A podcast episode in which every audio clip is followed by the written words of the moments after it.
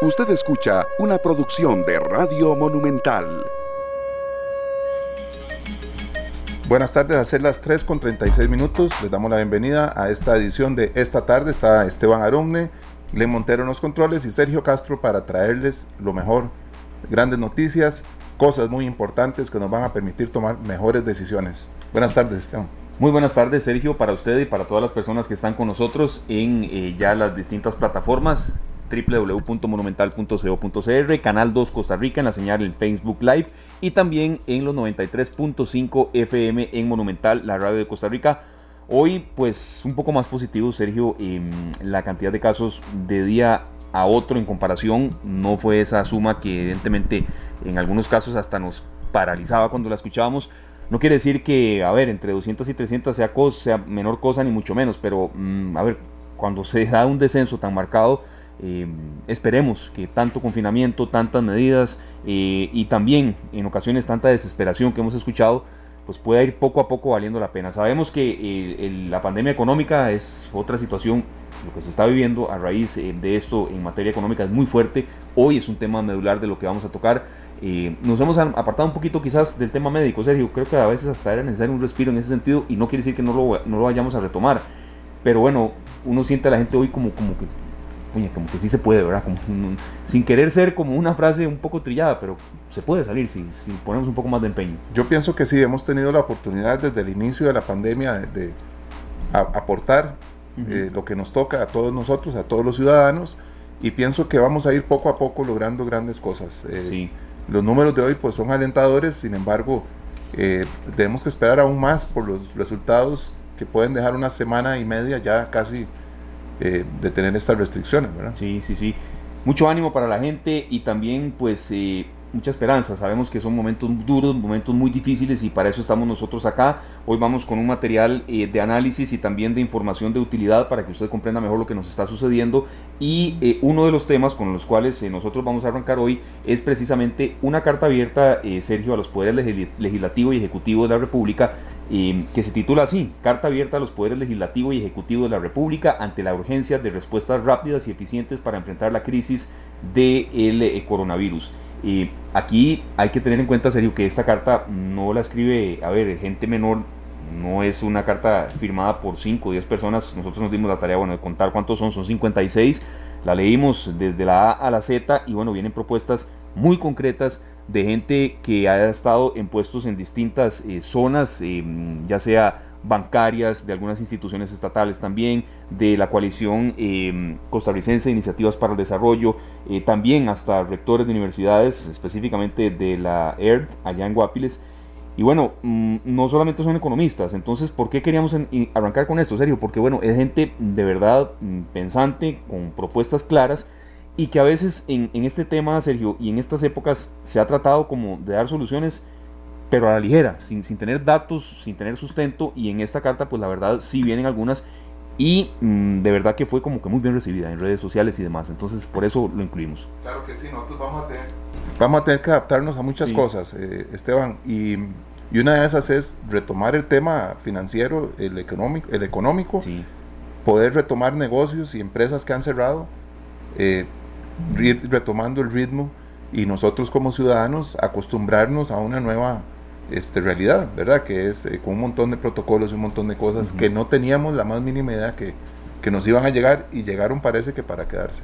Llegaron para quedarse y bueno, está en nosotros pues precisamente eh, que, eh, que esta realidad que vivimos tan dura sea un poco más manejable. Pero bueno, le agradecemos muchísimo a doña Gabriela Llovet. Ella eh, fue exdirectora, es exdirectora general de la Coalición Costarricense de Iniciativas para el Desarrollo, CINDE, eh, consultora, ella es abogada, no es economista y por eso hemos hecho también este ejercicio porque en ocasiones, doña Gabriela, bienvenida esta tarde acá a Monumental, la radio de Costa Rica, pues se cree que este tipo de soluciones solo tienen que venir de economistas. Pues por supuesto que es una profesión medular en esto, pero también de gente que sepa de leyes, que sepa también que si una solución se da eh, y se propone, tiene que haber un marco legal que la sustente o que la haga posible, porque eh, también no se puede proponer a la ligera algo que después no tenga un sustento legal, legal para llevarse a cabo. Entonces, pues repasar un poco de dónde nació la iniciativa de esta carta abierta, como le decíamos a nuestros oyentes y lo mencionábamos también en la mañana, doña Gabriela, contamos la cantidad de personas, son 56 de distintos eh, campos, de distintas profesiones. Y bueno, ¿de dónde nació un poco esta inquietud y también qué respuesta han recibido? Porque de verdad lo que hemos visto en redes sociales, sobre todo, y también en, conversaciones, sobre todo telefónicas que hemos tenido, pues la verdad las propuestas han sido bien recibidas por la gente. Bienvenida, buenas tardes. Muy buenas tardes y, muchas gracias por tenerme en el programa. Eh, la verdad es un gusto pues poder eh, conversar un, ratito con ustedes de, de esta iniciativa eh, y como usted bien lo señaló, es una iniciativa que sale pues de costarricenses que pues algunos hemos estado en la función pública o hemos estado en, en cargos ligados, ¿verdad? En el pasado con, con lo que es el gobierno, eh, otros eh, profesores, universitarios, es decir, me parece que es un conjunto de costarricenses que han pues se han destacado en sus áreas y se destacan en sus áreas, pero que creo que lo que nos une es estar preocupados por el acontecer nacional, estar preocupados por lo que nos está sucediendo en estos momentos y con ganas pues de aportar y señalar, ¿verdad?, a las autoridades de eh, qué es lo que nosotros creemos que pueden ser unas primeras medidas a tomar para poder pues salir adelante. Hay mucha cosa que hacer, eh, y como usted bien lo dijo, pues eh, la carta lo que pretende es dar una serie, señalar una serie de acciones y medidas que creemos que son urgentes de tomar ahora. No son las únicas, ciertamente, eh, ni tampoco podemos creer que em, son em, nada más, o sea, otra vez, no son nada más esas, no son las únicas, ni, ni pretende la carta plantearlo así, pero sí creemos que son eh, prioritarias a tomarlas ya eh, y por eso pues decidimos juntarnos para hacer esta carta y poder eh, ojalá aportar aportar no necesariamente solo a la discusión nacional sino que aportar a señalar que bueno como costarricenses que somos creemos que podemos dar ideas y decirles señores esto que se está discutiendo nosotros creemos que en efecto eh, son medidas urgentes e iniciativas urgentes. Y creo que vamos a seguir así, con ese espíritu de construir, em, de dar ideas, pero creo que aquí lo principal de todo también es señalar que hay urgencia. Eh, no podemos durar a veces mucho discutiendo una serie de puntos. Esta es una situación extraordinaria en la que nos encontramos. Eh, además, pues esta pandemia eh, agarró a Costa Rica en un momento muy complicado a nivel macroeconómico, a nivel fiscal, lo que nos hace entonces en ese campo ser más vulnerables de la cuenta y por lo tanto creo que necesitamos actuar un poco diferente y tal vez actuar con mayor celeridad en algunos campos. Claro, este, perdón, perdón, Esteban, eh, doña Gabriela, algunos temas quedaron al descubierto con la pandemia, que ya venían de por sí, eh, digamos, renqueando y con la pandemia quedaron completamente al descubierto y se han agravado como el tema de la educación. Así es. Definitivamente es un área em, que la verdad da gran lástima ver que esta crisis y por eso la señalamos incluso pues como como una de las crisis que estamos viendo cómo eh, esto nos pues aparte de que ya Costa Rica y su sistema de educación pues eh, tiene una serie de desafíos que hay que atender, etcétera.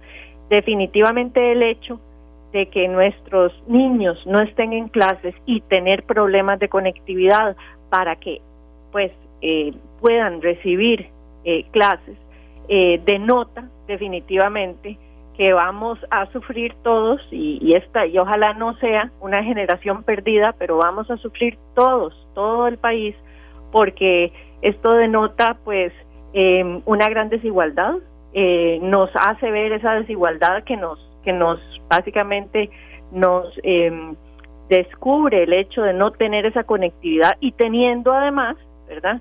Los recursos, etcétera, ¿verdad? Que tienen que canalizarse, pero es una tarea que pendiente que no habíamos hecho, que nos hace que la crisis educativa como tal eh, llegue a, a, ser algo que nos va a impactar eh, más adelante y que pues ojalá pudiéramos eh, del todo evitar o bien contener, ¿verdad? Sí, de Gabriela, a mí me llama la atención que, bueno, eh, se tocan varios puntos, pero tampoco es una carta con cuando se hacen estas cartas abiertas y son 70 puntos, 80, y se pierde un poco, eh, eh, tal vez no el interés, pero sino la atención. Son puntos concretos y no son muchos. Se toca desde el presupuesto extraordinario el polémico tema del proyecto de reducción temporal de la jornada laboral para funcionarios del sector público hasta el tema del INA, que eso va a ser vital para, para esta institución formar profesionales, pero que de verdad sean capaces de brindar conocimiento y capacitación, ¿verdad? en, en estos puntos, ¿cuál quizá usted considera, doña Gabriela, que es de los más urgentes? no sé si el presupuesto extraordinario, si la reducción de jornadas laborales en el sector público, pero por dónde sienten que el bisturí, como decía el propio presidente, en bisturí preciso, pero que se aplique, ¿verdad? Sí, correcto. Le voy a decir, eh, otra vez, aquí nosotros eh, pusimos en, en este apartado de la carta, pues cinco diferentes medidas, como usted señala. Creo con el, que, que con el siguiente afán, eh, con el afán de mm, marcar ¿verdad? Una pauta y decir, esto es urgente y debe ser a la mayor brevedad posible, pero estamos claros que hay otras cosas también que hay que impulsarse y que tal vez son muy importantes también. Ahora, desde un punto de vista de urgencia, ciertamente el presupuesto extraordinario eh, es muy importante que se termine aprobando porque manda aparte pues de que es un compromiso importante parte del gobierno, donde hay un recorte de gastos, algunos quisieran ver más, etcétera. Pero hay un recorte de gastos. Ciertamente, pues se ocupan eh, aprobar esos recursos para financiar el programa Proteger y para la sostenibilidad de la caja. Ahora, aparte de eso, hay otra serie de, de, proyectos importantísimos, como el programa de facilidad rápida con el Fondo Monetario Internacional, no solamente porque va a permitir que el gobierno tenga recursos, esos 504 millones de dólares, sino porque manda señales muy importantes a otros organismos multilaterales para que vean cómo pues sí pueden desembolsarle a Costa Rica, sí pueden darle ese tipo de recursos más baratos, porque son créditos más baratos que otros organismos multilaterales pueden estar dispuestos a darle a Costa Rica. Y porque también es una señal para el propio Fondo Monetario Internacional de que Costa Rica pues está tomando las decisiones y los pasos para eh, arrancar con ellos una conversación un poco más amplia, ¿verdad? Eh, de un programa a ver pues cómo nos sentamos en la mesa y se negocia un acuerdo muchísimo más amplio eh, por un plazo más largo de recursos que ocupa Costa Rica con metas a realizar que pues Costa Rica va a tener que ponerse de acuerdo como usted señala.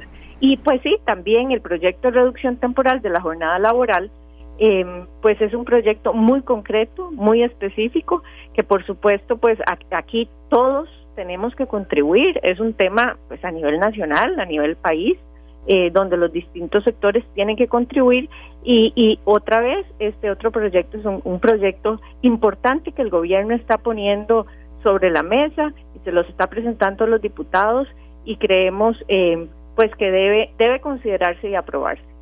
Mira, Gabriela, tiene mucho que ver todo esto con la parte social y la confianza que muchos costarricenses han perdido en estos meses, ¿verdad? Confianza, sienten que han perdido hasta la dignidad al no tener los recursos para vivir eh, a un nivel, tal vez no como estaban antes acostumbrados, pero a un nivel donde se sientan que van avanzando, aunque sea un poquito.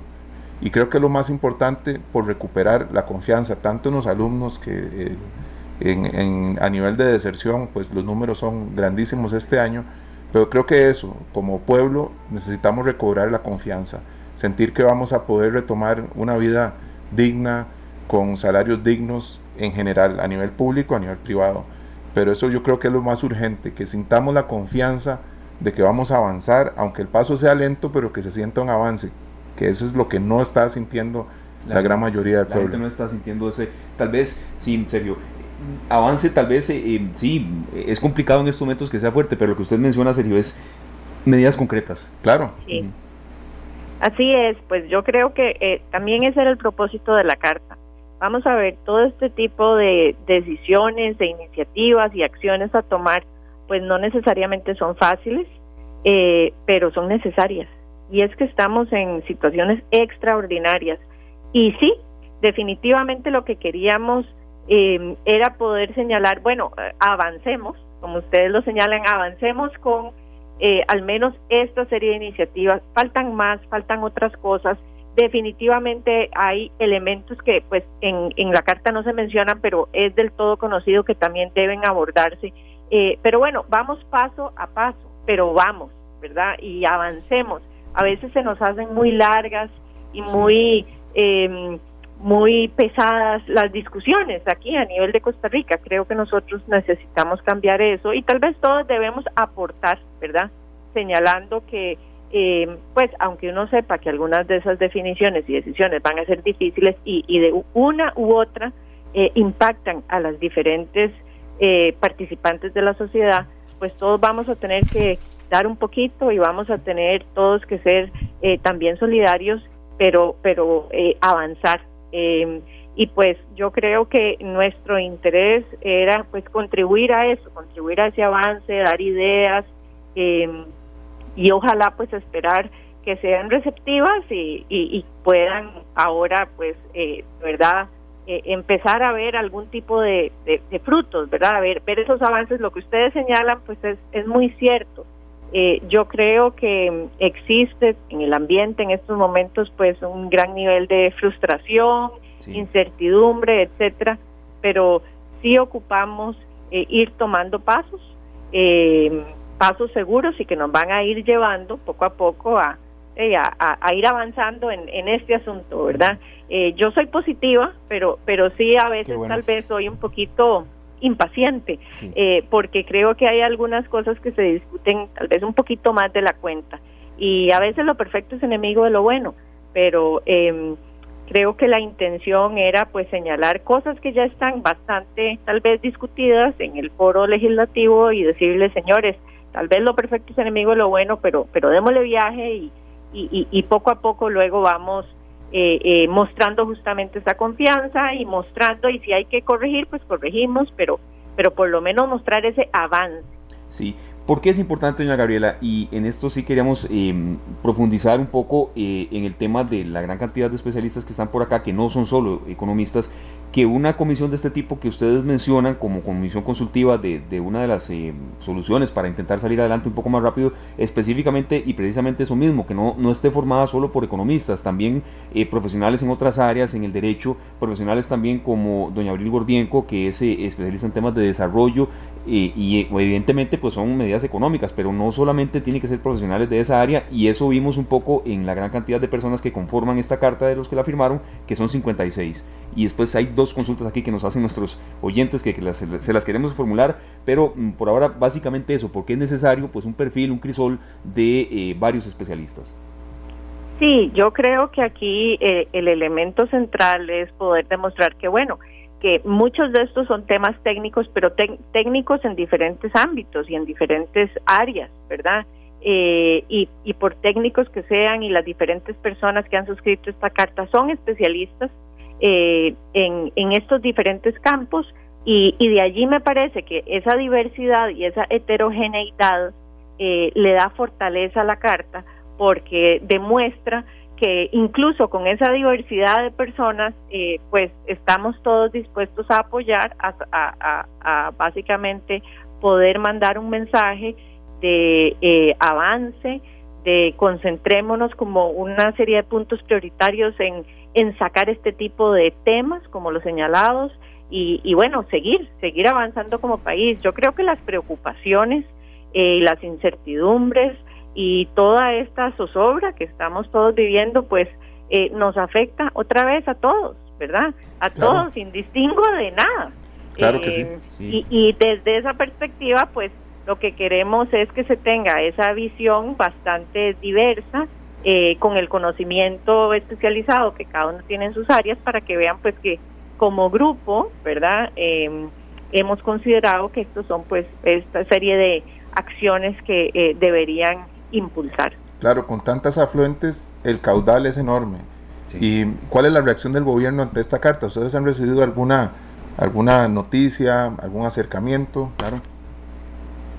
Eh, de manera formal, eh, todavía no, pero sí tengo entendido que el ministro de la presidencia hizo una mención en, en la conferencia de prensa del mediodía a, al recibido de la carta y a que iban a analizar y, y revisar los puntos allí planteados. Creo que incluso se hizo una mención específica sobre esta comisión consultiva que usted ahora señala em, y eso fue pues lo que él eh, contestó a esa pregunta. Eh, como le digo, todavía de manera formal no, pero pero yo yo estoy segura que seguramente ya tuvieron oportunidad de leerlo, tanto los señores diputados como pues el Poder Ejecutivo, eh, y que vamos pues oportunamente a tener alguna respuesta, y la verdad es que la mejor respuesta es la acción.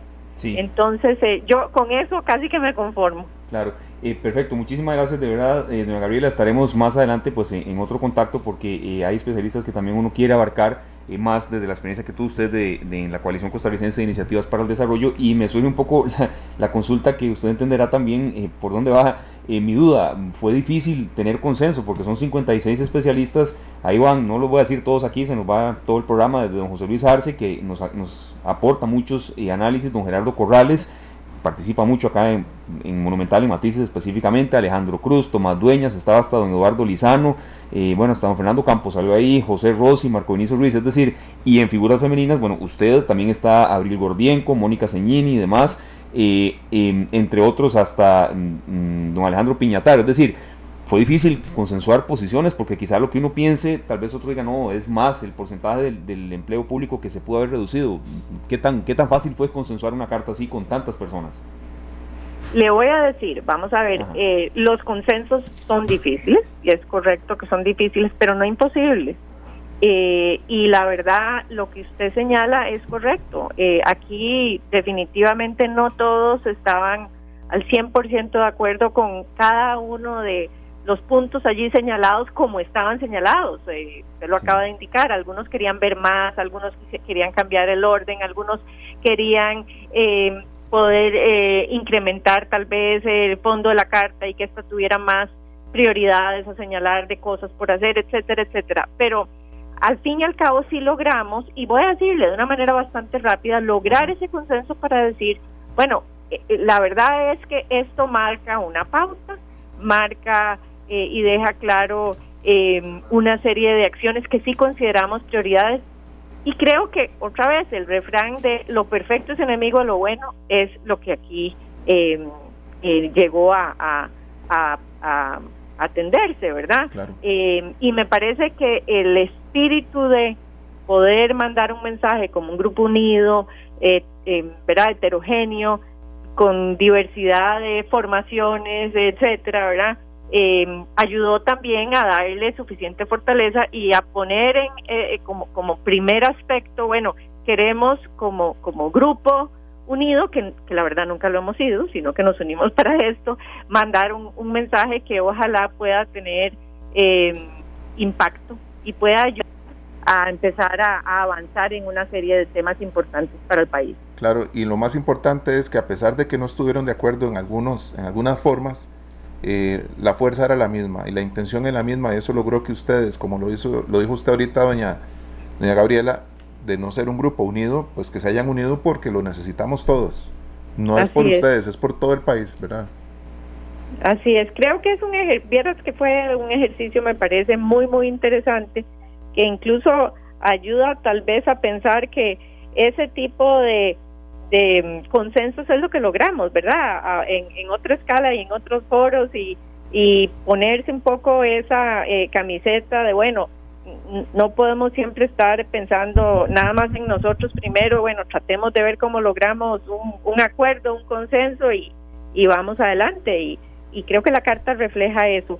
Eh, así que como proceso, ¿verdad? En, toma de decisión y demás creo que fue muy muy rico y muy esperanzador porque si pudiéramos traducir eso también a otras instancias, a la instancia de un poder ejecutivo que nos pueda marcar más esa pauta y esa ruta eh, y darnos esa confianza que todos queremos y a un poder legislativo que lo veamos que ahora pues no se enfrasque tal vez en discusiones más largas, sino que ojalá pueda aprobar este tipo de iniciativas con mayor celeridad me parece que vamos a estar muy bien. Pero a la vez también es, valioso, doña Gabriela, porque sí, em, se buscan consensos, pero una carta así también genera cierta presión, es decir, ya no solo la gente que protesta, sino también gente con mm, mucho rango académico que sí está, bueno, expresándose también, tal vez no con protestas frente a casa del presidente o en casa presidencial, pero es decir, hay presión mm, y está, está bueno una presión así porque bueno, hay que reaccionar porque sí, sí no, no se puede dejar pasar mucho tiempo. Así es, así es.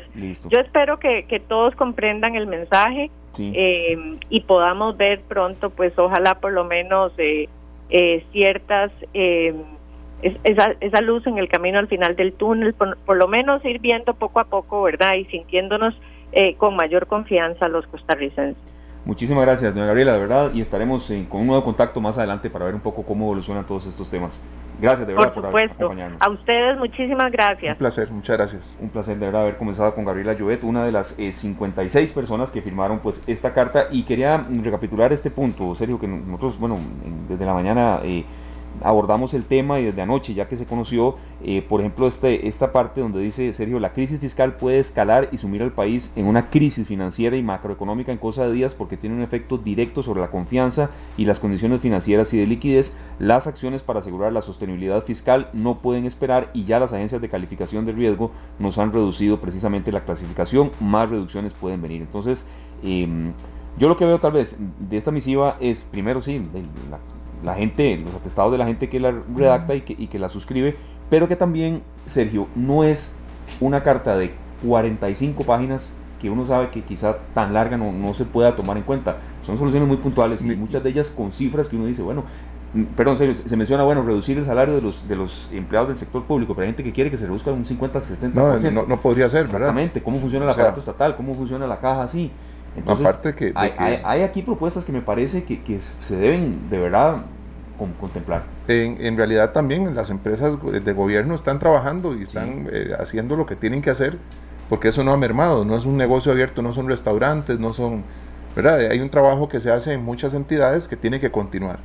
Em, el tema de, de, los, de las jornadas laborales, pues muy importante, la reducción, creo que eso es un beneficio para el país pero más importante que eso es que la carta no es una pelea, no es una, no, es una carta irrespetuosa, no es una carta en donde estén confrontando al gobierno de una forma violenta, sino que más bien es cómo podemos ayudar con a partir de estas ideas. Sí, y, sobre todo con soluciones concretas. Eh, otro punto especial que aquí finalizamos pues este bloque en, en relación con esta carta abierta que se suscribió sobre el tema del papel del INA, serio, que se ha cuestionado muchísimo. Eh, el INA tiene como que dar un giro en materia de preparar a los eh, profesionales y ahora más, después del efecto post pandemia, en profesiones, carreras o diplomados o lo que sea, pero que, de verdad sean eficaces para lo que la gente luego pues va precisamente a, tener eh, que enfrentarse, ¿verdad? Y que no vengan mm, hasta meses de preparación, ¿por qué no hasta años y después no se encuentre trabajo?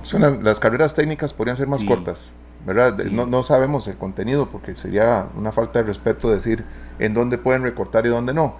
Pero sí, las carreras técnicas se pueden hacer en un, en un periodo no tan extenso y que la gente esté preparada para asumir grandes puestos en, gran, en muchos lugares. Sabemos el tema de, ahora de la agricultura, que tenemos una urgencia que es con la recolección de algunas de las cosechas. Esperemos que se resuelva pronto. ¿Por qué no? Esta sea una oportunidad muy grande para preparar a mucha gente en materia agrícola, que tal vez no van a ir a la universidad, no, no tienen la oportunidad, ni el tiempo, ni, ni, el dinero para ir a una, a una universidad, pero podrían ya trabajar y prepararse de forma técnica para asumir un puesto dentro de una empresa agrícola. Perfecto. Son las 4 de la tarde con 5 minutos.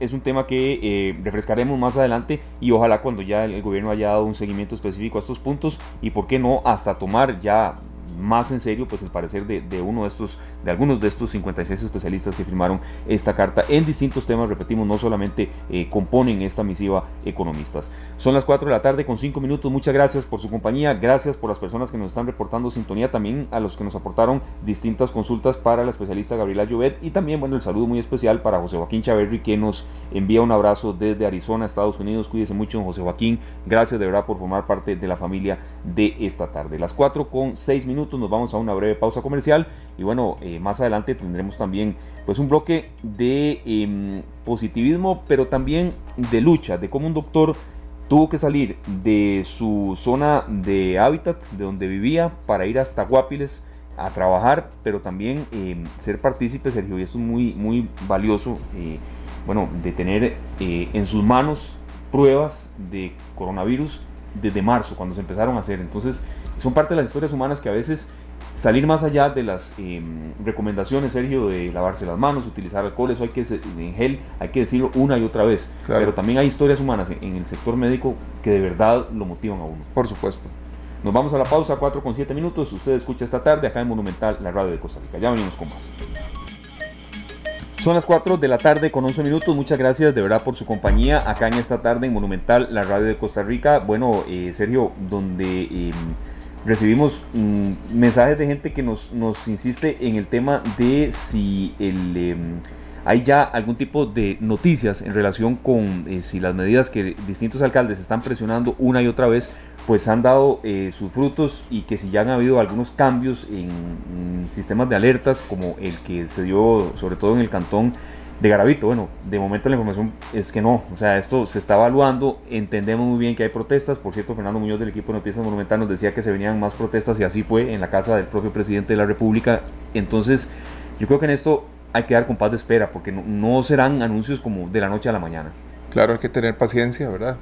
Esperemos, porque es lo mismo que está pasando con esta carta abierta. Hay una unión de poderes, ¿verdad? Sí. Locales que pues quieren lograr lo mejor y, pienso que se va a lograr muchas cosas ahorita, Esteban. Hay que, hay que empezar a tomar decisiones. Sí, y sobre todo que no pase mucho tiempo y sobre todo también entender que hay no solamente sectores específicos de una u otra industria presionando, sino que es, eh, diríamos, de muchos sectores. Ayer lo escuchamos en el audio que nosotros pues sondeamos, ¿verdad? Desde personal de salores de belleza hasta personal de, de tiendas de repuestos y por supuesto el sector de restaurantes que ha sido uno de los más golpeados. Son las 4 con 12 minutos, le damos la más cordial bienvenida a nuestro compañero de Noticias Monumental, Fernando Muñoz con bueno, un adelanto de lo que se está preparando para la tercera emisión a las 7 en punto. ¿Qué tal, Fernando? Bienvenido. ¿Qué tal, Esteban, Sergio? Buenas tardes. Buenas tardes para ustedes y para quienes sintonizan esta tarde. Por supuesto, como siempre, hacemos un rápido repaso, ¿verdad? Con cuál es la situación del país en cuanto al COVID-19 se refiere.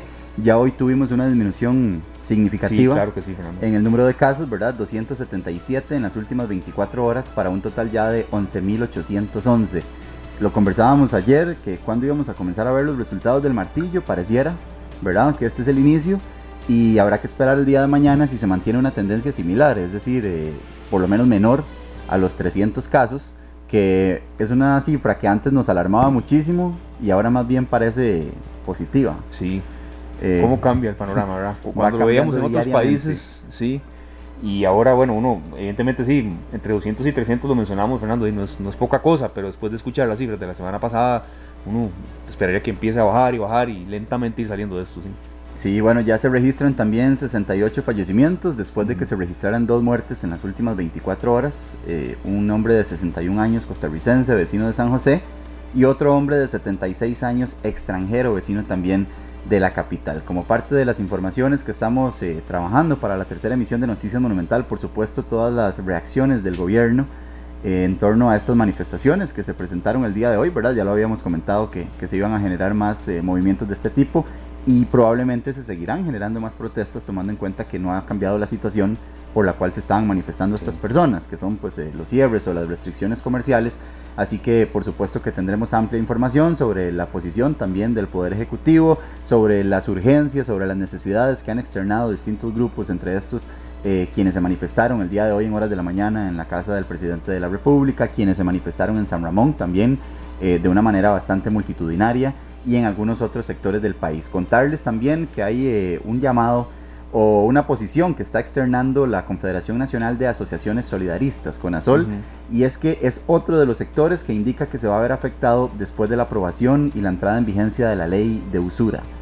Es una ley que, si bien es cierto, fue urgida por el gobierno, incluso en el marco de la pandemia, una vez aprobada y ya eh, entrada en vigencia, ha generado muchísimas reacciones y ahora entonces son las asociaciones solidaristas que dicen que esta ley podría desaparecerlas. Hay que recordar que esto fija, ¿verdad? Una, un tope a las tasas o sí, a las tasas de crédito que es del 39% en el caso de, de, créditos y de 55% en el caso de los microcréditos. Esto ya ha generado que muchos bancos excluyan a, a personas ¿verdad? que estaban vinculadas a, a, sus operaciones porque realmente no, no es beneficioso para los bancos tener este tipo de clientes con tasas de interés claro, eh, bajas. Sí, hubo muchas tarjetas que, fueron prácticamente pues, canceladas, ¿verdad? Sí, los bancos dijeron, bueno, ya no vamos a tener una relación con usted, eh, corte su tarjeta y le damos este plazo para que nos pague el dinero que, que nos debe. Así que bueno, aparte de toda esta desvinculación del sistema financiero de algunas personas que también tendrán muchas dificultades para acceder a créditos, por lo menos de manera formal, ¿verdad? Por sus características, eh, ahora las asociaciones solidaristas están también secundando eh, todas estas manifestaciones que se habían venido realizando y están diciendo que está en riesgo su continuidad. Estas asociaciones, recordemos que en muchos casos representan un incentivo para los trabajadores. ¿Por qué? Porque el trabajador ahorra una parte y el patrono iguala ese ahorro, ¿verdad? En algunos casos es el mismo porcentaje, en algunos casos es un porcentaje un poco distinto, pero bueno, siempre genera o representa un incentivo y en estos casos podrían desaparecer a raíz de esta ley, por lo menos eh, según lo están manifestando a través de un comunicado de prensa que han hecho llegar el día de hoy. También eh, contarles a las personas que se mantienen pendientes, que es un tema que nos han preguntado mucho a través de la plataforma de WhatsApp en Noticias Monumental, sobre eh, cuándo se van a habilitar espacios para hacer pruebas teóricas de manejo. En el marco de la pandemia esto se ha suspendido de manera reiterada tomando en cuenta que las instituciones han enviado a sus trabajadores a las casas, ¿verdad? Sin embargo ya eh, pues ha anunciado el Ministerio de Obras Públicas y Transportes que a partir de mañana se habilita la matrícula de pruebas teóricas de manejo.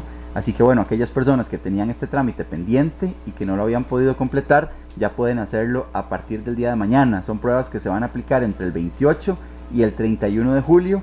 Y pues las personas que se hayan visto afectadas también desde la semana anterior con la cancelación de esta prueba pueden agendar un espacio también a partir del día de mañana, ya que el recibo que tenían y que utilizaron para, para fijar esta cita quedó liberado. Es decir, es como si nunca se hubiera realizado la cita y entonces pueden ingresar a partir del día de mañana también a solicitar un espacio de este tipo. Así que... Ojo lo importante que es eso, Fernando, perdón, porque en, estos operativos de la Policía de Tránsito, cuando han habido estas em, restricciones y de pronto se topan hasta gente que no tiene, la que tiene la licencia vencida, pero casi que más de seis meses. Entonces, la sorpresa que se ha topado la Policía de Tránsito en estas, en estas restricciones y en estos operativos han sido muy fuertes en cuanto a gente que va hasta con el marchamo serio vencido un año, ¿verdad? Y sin licencia eh, al día. Entonces, esos son multas que, bueno, evidentemente son inesperadas y muy fuertes. Marchamos, Riteve, ¿verdad? Y a veces la, multa es grandísima, no tanto por la restricción sanitaria, sino por lo que en, realidad representa ese vehículo en la calle, ¿verdad?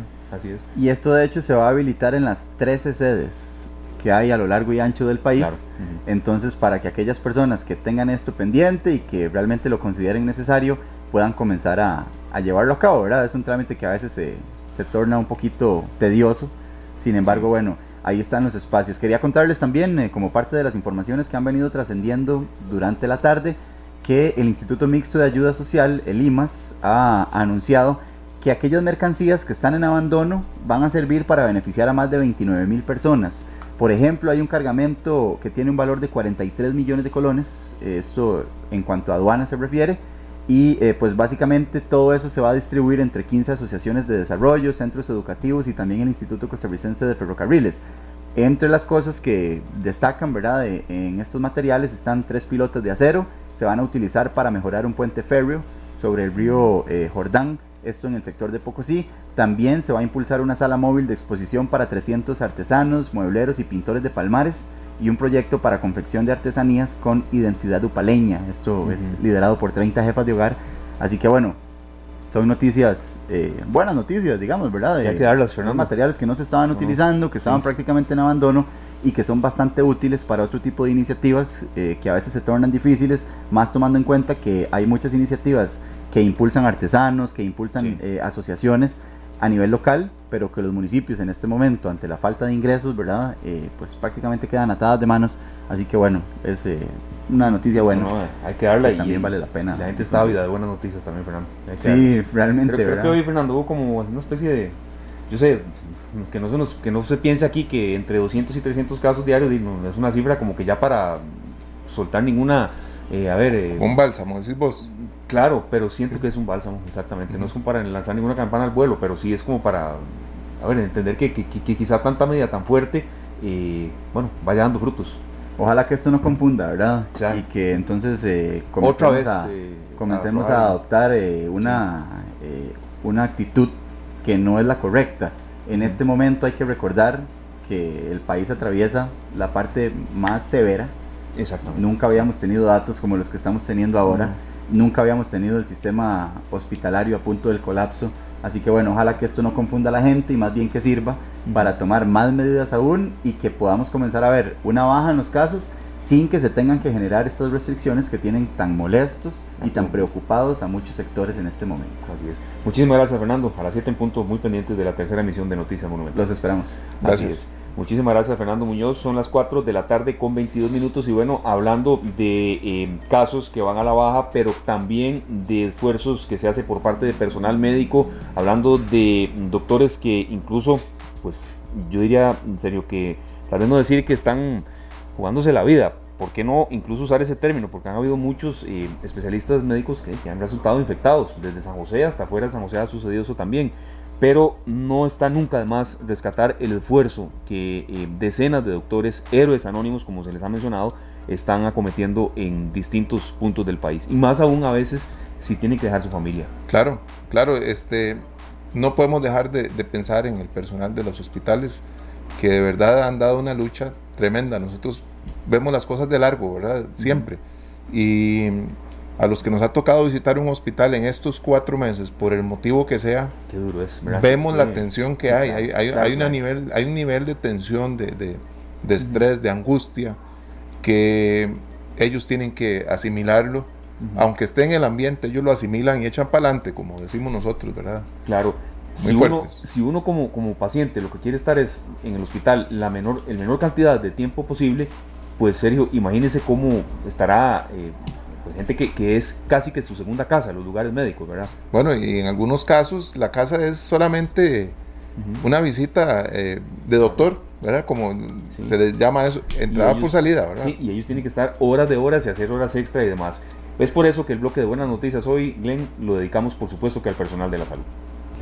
Porque Radio Monumental cree que juntos saldremos adelante, le traemos la nueva sección Buenas Noticias, porque juntos sacaremos el país adelante. Una producción de Radio Monumental. No sé si soñaba. Bueno, nos vamos hasta Guapiles. Eh, para las personas que nos consultan, bueno, Guapiles y aquí hay, a veces hasta damos clases de geografía, Guapiles no es eh, un cantón, Guapiles es un distrito del cantón de Pocosí. Muchísimas gracias al doctor Carlos, eh, al doctor César Cerdas, quien es director del laboratorio clínico del Hospital de Guapiles. Doctor César Cerdas, gracias por estar con nosotros, de verdad, porque usted es uno de los mencionados y de los em, dedicados y también los que forman parte de la campaña titulada Dedicado a la Humanidad que refleja el trabajo y la dedicación de los héroes anónimos en todo el mundo. En Costa Rica los hay y usted es uno de ellos en medio de la actual pandemia.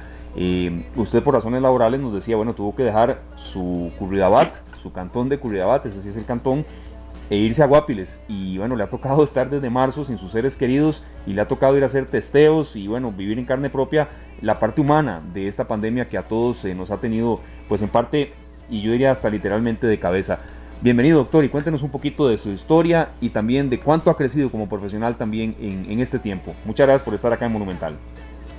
Hola, buenas tardes. Muchas gracias más bien por la invitación y, y, también por el espacio de pues demostrar también todo lo que se hace a nivel de hospitales, inclusive con más esfuerzos quizás también en, en nuestras zonas rurales.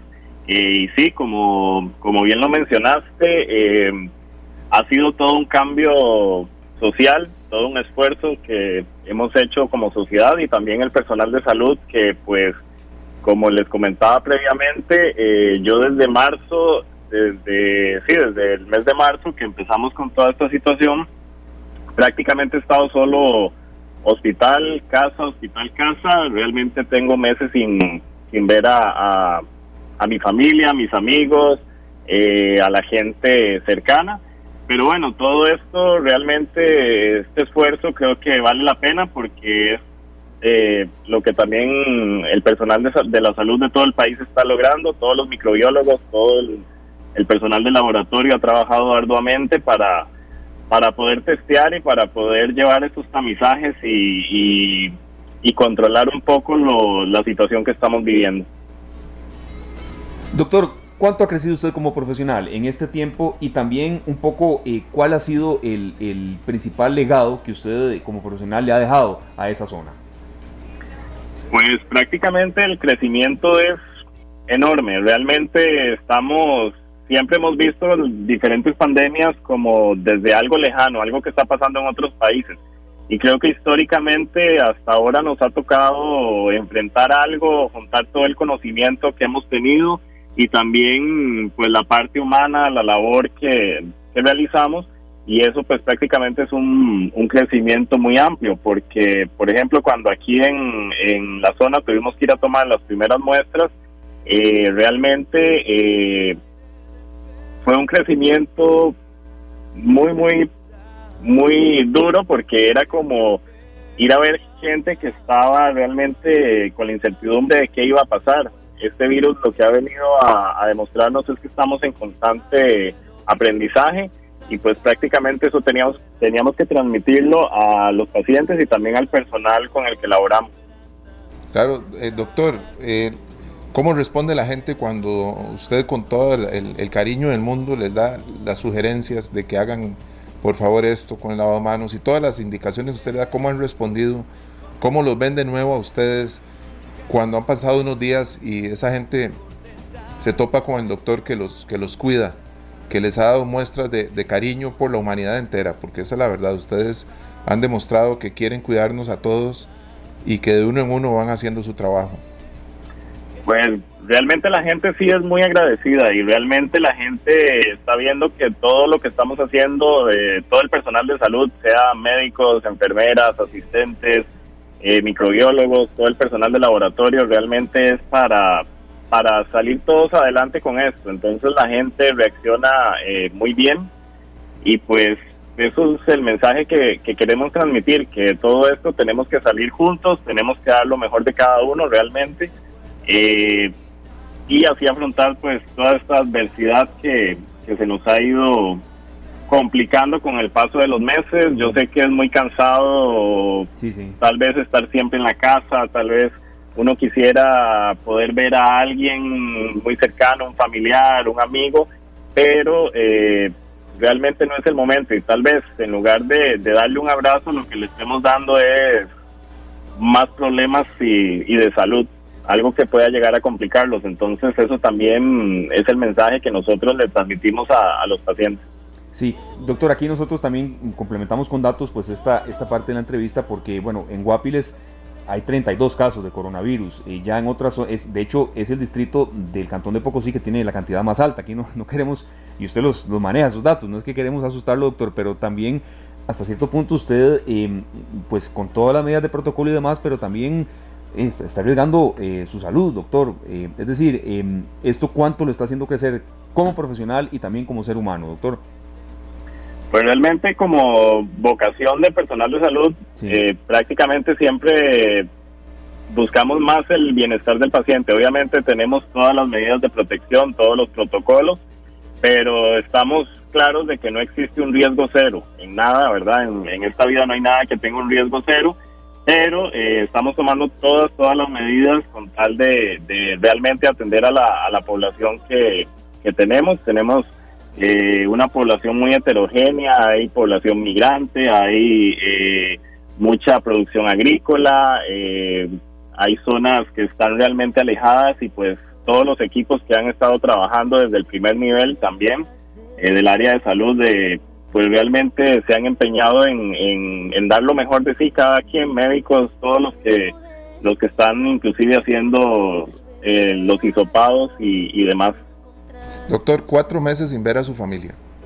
Qué duro. ¿ah? Aproximadamente. Cuatro meses. Ese sacrificio que usted está haciendo, a partir de eso que usted está haciendo, ¿cómo le pediría usted a la gente que continúe por el camino del cuidado, de, la protección, la protección a, a, ellos mismos, a sus familias, a sus seres queridos, a sus compañeros de trabajo? ¿Cómo haría ese llamado una persona que tiene cuatro meses, un doctor que tiene cuatro meses de no encontrarse con su familia y no solo no verla, porque el, trabajo se lo impida, sino porque, aunque uno diga de Guapiles a Curriabat son dos horas y media, pero que más o menos eso puede durar uno, pero no, puede no es eso.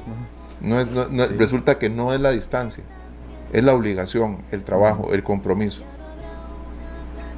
Sí, yo pienso que más que el compromiso, eh, pues es el pensar en los demás. Eh, uno no quiere exponer a la gente que quiere a, a, una enfermedad, a un virus y pues prácticamente creo que ese es el mensaje. Tenemos que pensar como una sociedad, como que las acciones que yo voy a realizar podrían perjudicar o beneficiar eh, inclusive a, mis seres queridos, a las personas más cercanas. Entonces eso es importante de, de mencionar, que nuestras acciones van a tener repercusiones a nivel social, familiar y, y pues como país. Perfecto, doctor. Y ya por último, porque tenemos audiencia en el Caribe, este, no crea, a veces se nos tilda de valles centralistas, pero no, no, nos escucha mucho en, esa zona. Eh, el mensaje ya de cierre, doctor, y muchas gracias de verdad por habernos concedido estos minutos para los vecinos de Guapiles, de La Rita, de Roxana, Colorado. Hay muchos, ahí hay algunos que están sin casos, Colorado, la colonia, pero bueno, ah. que, sigan así. El mensaje para toda esa población del Caribe. No, pues que sigamos igual, adelante con con todas las medidas de protección, con todos los protocolos que ya día a día el Ministerio de Salud nos recomienda y pues que sepan que aquí desde el Hospital de Guapiles hay un personal que realmente está entregado porque todo salga bien y así como en los demás hospitales de, de la caja. Ese compromiso enorme, muchísimas gracias doctor, de verdad. No, más bien muchas gracias a ustedes por el, por el espacio. Perfecto, doctor. Muchísimas gracias de verdad al doctor eh, César Cerdas, quien es director del laboratorio clínico del Hospital de Guapiles. Desde marzo no ve a un solo familiar, es de Curridabat, pero labora en Guapiles, tiene 40 años de edad. Y bueno, él es parte de esta campaña que eh, ha sido mm, parte de un movimiento eh, auspiciado por Coca-Cola junto con Coca-Cola FEMSA, dedicado a la humanidad, así es el nombre de la campaña, y refleja el trabajo y dedicación de héroes anónimos en todo el mundo. Y en Costa Rica, Sergio, los hay, hemos hablado con muchos de ellos el doctor César Cerdas, director del Laboratorio Clínico del Hospital de Guapiles, es uno de ellos, pero también hay otros con los que hemos hablado, eh, quizá bueno, que no, formen parte específica de esta campaña, pero el doctor Espitaleta, de, acá del Cerrado, eh, y hay muchos héroes anónimos eh, que, bueno, son médicos, enfermeros, asistentes de enfermería, personal de aseo también, a veces se, olvida. Los choferes de, ambulancias, tanta gente que está pendiente de, una emergencia. Los cardiólogos del Hospital Calderón Guardia, por ejemplo, bueno, usted conoció cuando, cuando donó sangre. Claro. Ese personal de verdad vale mucho porque eh, están arriesgando su salud. Y, por supuesto. y uno cuando está en estos momentos, sí, yo entiendo muy bien, a mí me tocó hace poco, cuando uno está en un hospital, de lo que quiere hacer es prácticamente hacer lo que tiene que hacer rapidísimo y, no estar mucho tiempo en un centro de salud. Eh, mm, imagínense los que están ahí trabajando. Que tienen que quedarse 10, 12 horas, a veces depende del turno, más que eso. Y que los llaman a veces eh, en un día libre y van, Entonces sí, es muy loable este, eh, este esfuerzo que están haciendo. Muchísimas gracias de verdad al doctor Cerdas, director del Laboratorio Clínico del Hospital de Guapiles y el saludo también para la gente que nos está reportando sintonía desde el Caribe, que es mucha, que está por allá y muchísimas gracias de verdad por estar con nosotros. Nos vamos a la pausa, serio, son las 4 de la tarde con 34 minutos, todavía tenemos mucho material para compartir con todos ustedes. Vamos a hacer también un breve recorrido por eh, fuera de Costa Rica, porque en Estados Unidos hay informaciones que están generándose. Donald Trump ordena excluir a indocumentados del censo en los Estados Unidos y bueno, esto ha generado eh, mucha repercusión. Vamos a dar un rápido repaso también a lo que nos reseña la prensa internacional. Las 4 con 35 minutos, una breve pausa y continuamos con más de esta tarde acá en Monumental, la radio de Costa Rica. La radio de Costa Rica son las 4 de la tarde con 38 minutos. Muchas gracias por estar con nosotros y gracias también a las personas que eh, todavía nos están mm, enviando eh, estos temas humanos, como nos agradece la gente. Este, Sergio, nos dicen por acá, muy interesante el enfoque de hoy con respecto al personal de salud y sería muy interesante otro dedicado a las enfermeras. Es cierto, lo hemos hecho, pero mm, también, ¿por qué no volverlo a hacer? yo creo que la gente agradece mucho al, al personal de salud, a los que han estado en la primera línea de batalla, a los que han estado ahí día y noche. Creo que eso el costarricense lo, lo, está eh, demostrando una vez más y, y, bueno, yo diría que como parte de lo, de lo que mejor nos ha dado esta pandemia es la solidaridad y el reconocer el esfuerzo de la gente, ¿verdad? La vez pasada que hablamos con aquellos dos señores que habían pasado ya por el hospital, que, estaban infectados con el COVID-19, que eran parte del, del, personal de los, de los hospitales. Sí. Eh, muy importante, por supuesto, que el parecer de ellos. Así es. Pasamos de tema y son las 4 de la tarde con 40 minutos. Yo creo que usted, eh, al igual que mucha gente, cuando hemos tocado estos, estos temas, cuando, cuando hay, a ver, material que lo amerite, porque no podemos hacerlo siempre, ¿verdad? Em, le gusta la astronomía, Sergio, fenómenos que se puedan ver, que nos puedan dar noches o, momentos que nos hagan salir un poco de la realidad que estamos viviendo, eh, Sergio, y a veces nos hemos comunicado a distancia virtualmente cuando estamos viendo la luna o algún evento astronómico especial. Claro que sí, y, recuerdo también haber buscado algún espacio sí. algún día porque había una lluvia de meteoritos o porque eh, algunos planetas iban a ver más. Y o la superluna, hace unos meses. Sí, sí, sí. Bueno, hoy estamos haciendo contacto con don Eric Sánchez, él es especialista de la Universidad de Costa Rica en astronomía observacional, él es técnico del planetario de la Universidad de Costa Rica, ubicado allá en Sabanilla, Montes de Oca, porque, bueno, hay un cometa que se puede ver a simple vista y estamos ahora de que eso suceda. Eh, bienvenido, de verdad por estar con nosotros, muchas gracias. Es un cuerpo celeste que se puede observar fácilmente después de la puesta de sol y no se va a volver a ver hasta dentro de unos 6.800 años. Eh, básicamente, eh, don Eric, comentar un poco cómo se llama este cometa, cuál es básicamente eh, un poco su historial y también se puede apreciar a simple vista. ¿Qué, ¿Qué, se nos puede comentar de esto? Porque estos temas de verdad a la gente le generan un poco de interés. Sí, el cometa, bueno, buenas tardes a todos. Buenas tardes. El, el cometa se llama New Wave, es descubierto, fue descubierto este 27 de marzo por un satélite de observación en infrarrojo. Este cometa, como dice usted, tiene un periodo como de unos siete, casi 7.000 años. Eso quiere decir que en términos prácticos solo nuestra generación podrá verlo porque las próximas, dentro de unos 7.000 años, serán los que nos vuelvan a ver. Ahora bien, eso no significa que solo que no veremos más cometas. Hay muchos cometas en el sistema solar y, y en general cometas muy pequeños siempre se están viendo todo el tiempo. Lo que pasa es que un cometa como este hace mucho tiempo no se observaba un cometa que brillara tanto y especialmente para los habitantes del hemisferio norte, que es donde está más poblada la Tierra y donde ahora tienen su verano. Por eso es que han, han circulado en redes un montón de fotos del cometa, incluso desde aviones, desde la estación espacial, desde todo lado. Ahora bien, este cometa, bueno, es un cometa de periodo largo, es un cometa que ya en las fotografías se le ha logrado ver inclusive su cola de plasma. Los cometas, si observan bien algunas fotos de cometas, cuando se hacen muy grandes visualmente, se les ve una cola amarillenta y otra azul muy tenue, esa cola azul es de plasma, la cola amarillenta, la normal, es la de polvo, esa suele curvarse. Ahora bien, para Costa Rica este cometa ya está visible, incluso desde principios de julio, se veía en las madrugadas, después cruzó su perihelio, su punto más cercano al Sol, en ese momento no se pudo ver aquí por lo mismo porque estaba, por decirlo así, en una conjunción con el Sol, y ahora ya está por el otro lado, se está comenzando a ver al anochecer, desde hace ya unos dos o tres días está viéndose al anochecer muy bajo en el cielo, conforme pasen los días va a ir subiendo en altura y alcanzará su punto más cercano a la Tierra el día de mañana, mañana 22, más o menos entre, entre 7 y 9 de la noche, o entre 7 y 10 estará en su punto más cercano a la Tierra. Eh, más o menos, perdón, don Eric, ¿dónde podríamos verlo? Porque yo sé que, que muchos están deseando verlo y más o menos cuál sería la orientación para salir uno al patio, acercarse a la ventana y ver el, cometa.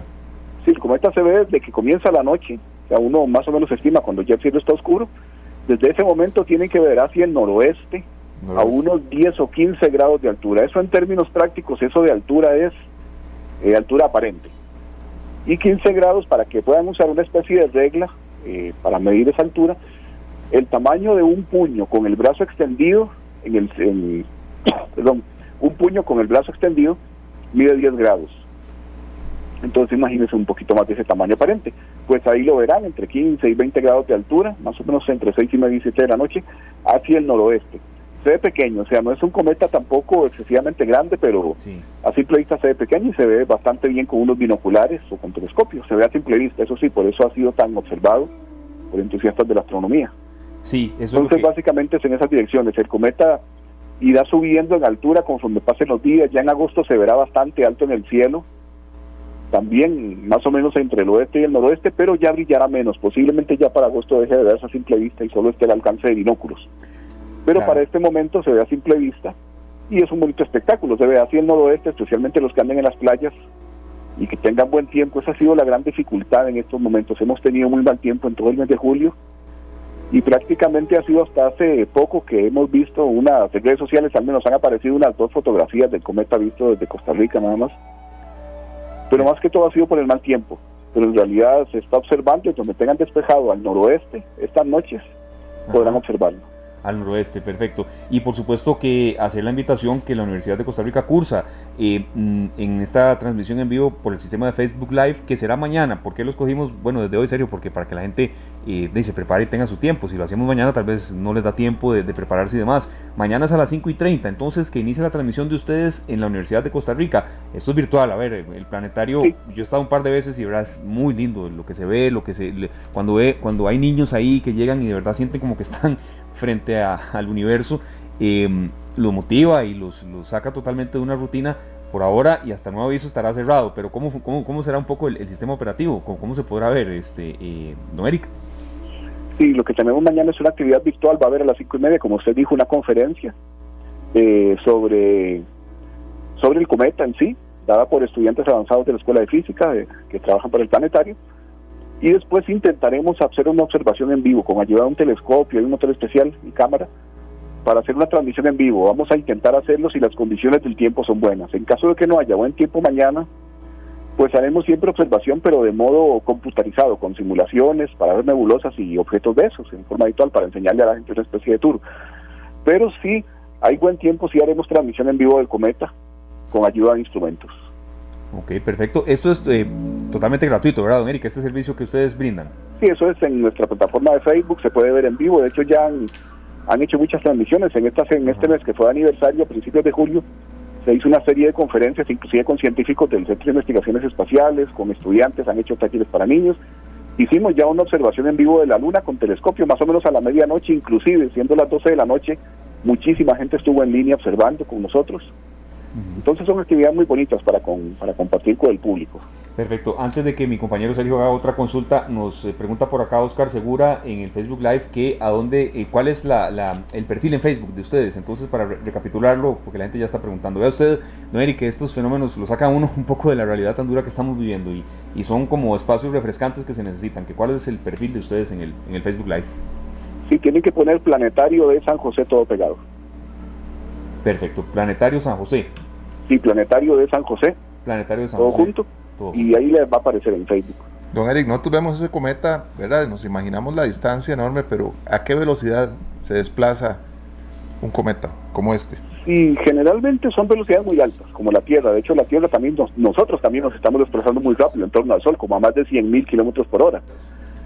Un cometa, como su órbita no es tan parejita como la nuestra, o sea, según las leyes de la, de la física, los planetas describen órbitas de forma elíptica. Una elíptica es como, imagínense un círculo achatado. Bueno, la Tierra es elíptica, pero es una elipse, una elipse casi circular. O sea, si usted uno la ve desde arriba, pues uno diría que es un círculo, pero es una elipse muy, muy, muy poco notoria. Sin embargo, con los cometas no es así. Los cometas describen órbitas muy elongadas. Han habido incluso cometas que cuando pasan cerca del Sol en su punto más cercano casi que lo rozan y cuando están en su punto más lejano están muchísimas veces más lejos que Plutón. Hay órbitas así elongadas. Claro. Cuando están muy lejos, los cometas suelen ser muy lentos, según las leyes de las órbitas. Cuando están más cerca del Sol es cuando es más rápido. Algunos han, algunos cometas han tenido velocidades muy altas en, su cercanía al Sol, en su perihelio que se llama. Y aún ahora los cometas, por, por ejemplo este New Wave, pues tiene su, su velocidad muy alta siempre. Los cometas son del orden de miles de miles de kilómetros por hora en torno al Sol sus velocidades. Aunque uno los vea como fijos en el cielo, en realidad se mueven y se mueven muy rápido. Impresionante. Sí, perfecto. Bueno, muchísimas gracias, este, Noelic. Mañana mencionaremos también de nuevo eh, esta actividad que ustedes tienen y consulta también a la gente que, bueno, aparte de este fenómeno, ¿qué otro también eh, tal vez está cerca en cuanto a fechas y demás? Acá hemos eh, dado mención cuando se dio la superluna hace un par de meses y demás. ¿Hay alguna especie de agenda que ustedes tengan también de algún otro evento de este tipo que, se pueda apreciar y que sobre todo tomando en cuenta responsabilidad de no salir más de un tanto y, no incumplir con protocolos de salud y demás, eh, repetimos, esta, actividad de ustedes es virtual, bueno, que nos saquen un poco de la rutina. Y los próximos, el próximo fenómeno astronómico importante en Costa Rica es la lluvia de meteoros de las Perseidas. ocurre aproximadamente el 12 de agosto, 12 o 13 de agosto, de hecho en nuestras tierras se les llama las lágrimas de San Lorenzo también, según los campesinos de antes. Ah, no está Pero el nombre real son las Perseidas, es una lluvia de meteoros, es, regular, ocurre cada año. Y es importante porque suelen ser a veces casi 100 meteoros por hora que se pueden observar. Siempre en la madrugada, que es el mejor momento para observarlas. Hay Generalmente en el año hay tres lluvias de meteoros importantes. Una es a principios de enero que se denominan las cuadrantias, luego las Perseidas que vienen en agosto y luego las Geminias que son en diciembre. Entonces ahora tenemos pues la lluvia de meteoros de las Perseidas, que es un bonito espectáculo para observar en estas madrugadas de principios de agosto va a ser. Sí, nos falta mucho entonces, este, eh, no Eric, perdón, eh, para esa lluvia entonces. Pues sí, en realidad, pues a uno se le pasa el tiempo rápido, pero en realidad ya agosto está muy cerca de nosotros. Claro. Y ya pronto serán las Perseidas. Muchísimas gracias. Muchísimas gracias, don Eric. Nosotros vamos a sacar el rato mañana también. Como dice Violeta Castro, ahí que hasta Júpiter y Saturno se pueden ver en estos días. Sí, están más brillantes. Sí, están, planetas son regulares, los planetas Tal vez ese sea el evento astronómico ahora que me lo menciona. Para Costa Rica el evento astronómico más importante del año va a ser más o menos el 20, el 21 de diciembre. Okay. Júpiter y Saturno se van a ver muy cerca el uno del otro. Van a verse más cerca que el tamaño que tiene la luna en el cielo. Van a verse muy, muy, muy cerca el uno del otro. Incluso a través de un telescopio se van a poder ver los dos planetas en el mismo campo de visión. Increíble. Eso se llama una conjunción planetaria. En el caso de la de Júpiter y Saturno cubre cada 20 años. Okay.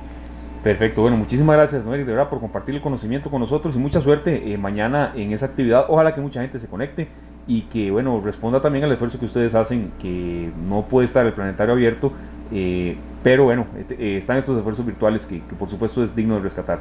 Muchas gracias, Noel, de verdad. Igual, muchas gracias a ustedes. Perfecto. Y para la gente que nos sigue consultando, ve usted eh, que cómo la gente agradece estos espacios. Planetario de San José UCR, así es como es eh, el eh, perfil en Facebook, Planetario de San José UCR. Una vez más, no se vayan para el planetario ya en Sabanilla, Montes de Oca, porque no, no estará abierto. Lo que les puede salir es un guarda, ¿verdad? Claro que sí. Pero que lo pueden ver de manera virtual. Planetario de San José UCR. ¿Ha tenido la oportunidad de estar usted por allá? No he ido. pero sí ya me quedó la tarea. Sí, y yo lo he visto, bueno, lo he visto por fuera, estaba en una actividad pero muchas veces lo, he visto en fotos y lo, sobre todo los niños cuando van a ese lugar y, ven, uno ve para arriba y siente que está prácticamente en el espacio, entonces es un esfuerzo muy lindo que desarrolla la Universidad de Costa Rica y que bueno, por ahora no se va a poder, pero sí eh, está de manera virtual, mañana lo repasaremos, pero entonces eh, sepan ustedes que al noroeste entonces se puede apreciar de manera eh, totalmente, bueno, este fenómeno del cometa Neowise. Bueno, tenemos también este, un mensaje de otro gran amigo nuestro, para claro compartir hoy con nuestros amigos por supuesto, Sergio, por supuesto que sí, porque a veces eh, en ocasiones cuando escuchamos solamente a doctores o personal de salud o personal de, de primeras líneas de batalla, eh, bueno, se hace como hasta cierto punto monótono y es por eso que este esfuerzo de poner a hablar a gente, de ser positivos, de enfrentarse al coronavirus y lograr derrotarlo poco a poco y con paciencia, pero también con mucha prudencia y con mucho tino, eh, escogimos que haya aquí artistas, deportistas, gente eh, del mundo de las artes, del mundo de la literatura, del mundo, en algunos casos, en algunos, repetimos y recalcamos, de la farándula. Acá nos van a acompañar también eh, de la cocina también. Y hay una gran lista aquí que vamos a ir poco a poco abordando, pero para que sepamos que el coronavirus, Sergio, y usted nos presenta quién sería, nos lo derrotamos entre todos. Claro que sí, aquí tenemos a Solís del grupo de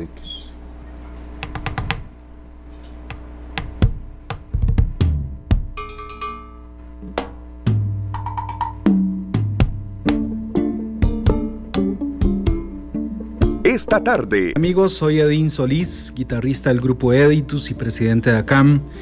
Espero que estén muy bien y que toda esta situación tan difícil que estamos viviendo en Costa Rica nos haga reflexionar respecto a qué podemos hacer por los demás. Es una época para ser solidarios. Esto se refleja en acciones hacia nuestra comunidad, hacia esos grupos donde podemos incidir de manera positiva.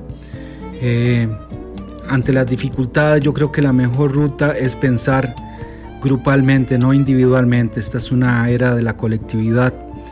Este, solo los esfuerzos conjuntos van a hacer que salgamos adelante y en ese sentido este, a los músicos especialmente los invito a que se afilien a las diferentes entidades que representan la labor, el trabajo de los músicos, a los intérpretes y ejecutantes que se sumen a AIE, a los que quieran sumarse a un sindicato, ahí existe la UTM. En el caso de ACAM, para todos aquellos autores o autoras y compositoras que tengan obras y que quieran registrarlas. Estamos implementando proyectos de ayuda, tratando de coordinar muchos, muchos trabajos en conjunto con el Ministerio de Cultura. Ya lo hemos hecho en el pasado con Teletón y otras iniciativas muy lindas para tratar de superar esta difícil crisis. Así que bueno, mis mejores deseos, a seguir trabajando y de nuevo unidos podemos sacar a Costa Rica adelante. Un fuerte abrazo. Esta tarde. Muchas gracias a Adil Solís del Grupo Editus y presidente de ACAM. Eh, tenemos ahora también una visita por eh, las noticias en Estados Unidos, ¿verdad? Así es, en Estados Unidos el rápido recuento internacional nos menciona que el presidente de ese país, Donald Trump, firmó un memorando para excluir a los indocumentados del conteo del censo, el cual determina las cuotas de representación en el Congreso. Esta es una estrategia orientada a favorecer al Partido Republicano El gobierno de Trump, que mantiene una línea muy dura contra la inmigración irregular, intentó incluir en esta edición del censo una pregunta sobre la nacionalidad, pero fue bloqueado por la Corte Suprema y bueno, las estadísticas de población determinan en Estados Unidos la reparticipación del presupuesto, pero también son vitales para asignar los escaños en la Cámara de Representantes. Poco a poco el tema de eh, em, las elecciones allá en Estados Unidos va calentando y por supuesto que estaremos pendientes. Este programa fue una producción de Radio Monumental.